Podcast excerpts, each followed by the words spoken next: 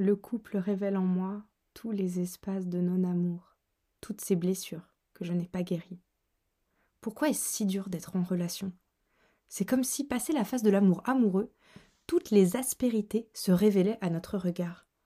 Toutes ces choses qui jusque-là avaient été occultées, inconsciemment, pour maintenir l'autre dans une forme d'idéal. Que se passe-t-il quand le masque tombe? Comment bascule-t-on de l'amour amoureux à l'amour qui se construit et qui perdure? Sûrement en étant clairvoyant sur l'autre, et en premier lieu sur soi-même, en faisant preuve de lucidité face à nos propres carences et à nos schémas de défense.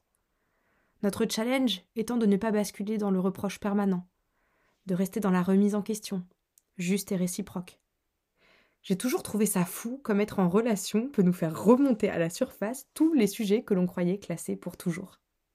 L'insécurité, la dépendance, l'intolérance, la peur de perdre.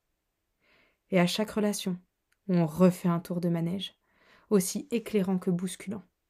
On ne peut que remercier nos relations, pour leur mise en miroir puissante, pour leur intensité, mais aussi pour leur pouvoir de guérison.